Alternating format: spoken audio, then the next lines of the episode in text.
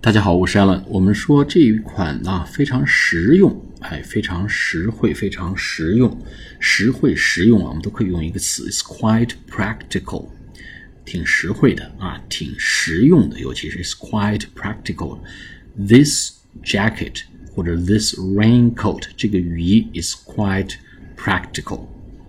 这个雨衣啊，this raincoat，this raincoat is quite practical。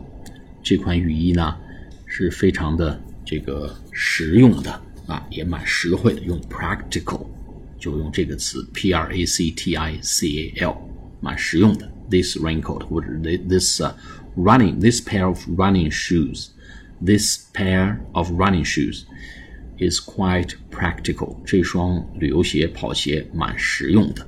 好，我们下次节目再见，谢谢大家。